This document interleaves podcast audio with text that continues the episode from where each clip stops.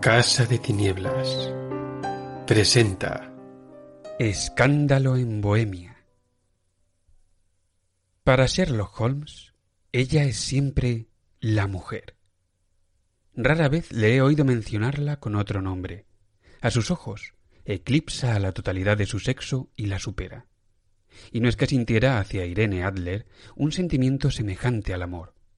Todos los sentimientos, y este en particular, parecían abominables a su mente fría, precisa, admirablemente equilibrada. Le considero la máquina razonadora y observadora más perfecta que ha conocido el mundo, pero como amante no hubiera sabido desenvolverse. Nunca hablaba de las pasiones más tiernas, salvo con sarcasmo y desprecio. Eran elementos valiosísimos para el observador, excelentes para descorrer el velo que cubre las motivaciones y acciones humanas. Pero para el avezado pensador, Admitir semejantes intrusiones en su delicado y bien ajustado temperamento suponía introducir un factor de distracción capaz de generar dudas en todas las conclusiones de su mente. Un grano de arena en un instrumento de precisión o una grieta en una de sus potentes lupas no serían más perturbadores que una emoción intensa en un carácter como el suyo.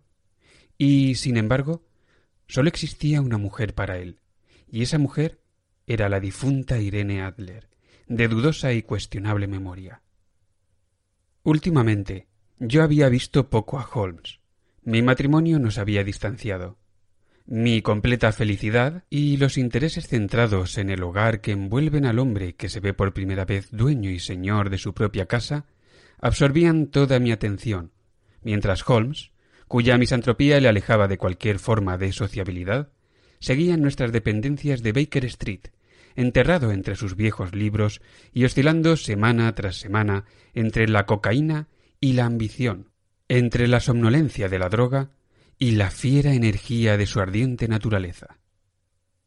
Le seguía atrayendo profundamente, como siempre, el estudio del crimen, y dedicaba sus inmensas facultades y sus extraordinarios poderes de observación a seguir unas pistas y desvelar unos misterios que la policía había abandonado como imposibles. De vez en cuando me llegaba una vaga noticia de sus actividades, que lo habían llamado desde Odessa en el caso del asesinato de Trepov, que había esclarecido la peculiar tragedia de los hermanos Atkinson en Tricomaly, y por último, que había resuelto con delicadeza y eficacia la misión relacionada con la familia real de Holanda. Salvo estos indicios de su actividad que yo me limitaba a compartir con todos los lectores de la prensa, sabía muy poco de mi antiguo amigo y compañero. Una noche, era el 20 de marzo de 1888, regresaba yo de visitar a un paciente, pues había vuelto a ejercer la medicina civil, cuando mi trayecto me llevó a Baker Street. Al pasar ante la puerta que tan bien recordaba y que siempre estará asociada en mi mente a mi noviazgo y a los siniestros incidentes de Estudio en Escarlata, me embargó un vivo deseo de volver a ver a Holmes y de saber en qué estaba empleando sus extraordinarias dotes. Sus habitaciones estaban intensamente iluminadas y, al mirar hacia arriba, vi cruzar dos veces la oscura silueta de su figura alta y enjuta tras la persiana. Andaba a paso vivo por la habitación, impaciente, con la cabeza hundida en el pecho y las manos entrelazadas a la espalda.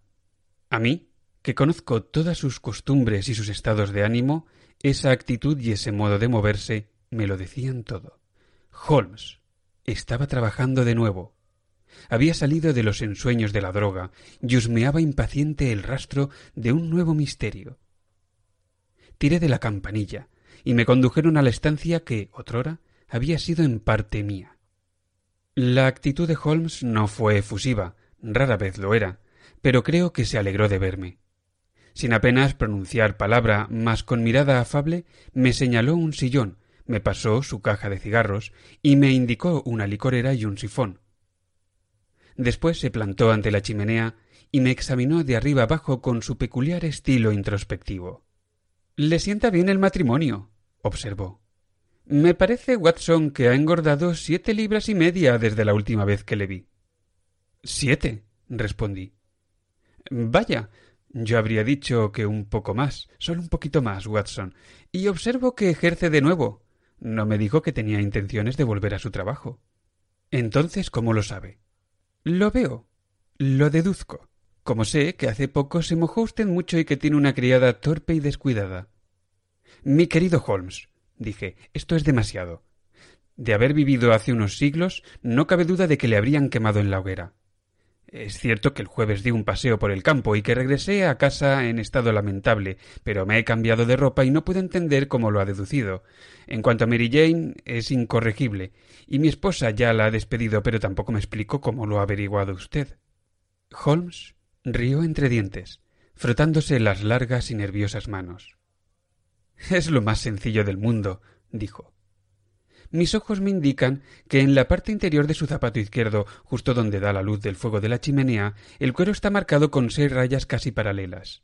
Es obvio que las hizo alguien que rascó con muy poco cuidado el borde de la suela para desprender el barro incrustado. De ahí mi doble deducción de que ha estado a la intemperie con mal tiempo y de que tiene un espécimen particularmente maligno de rajabotas como criada londinense.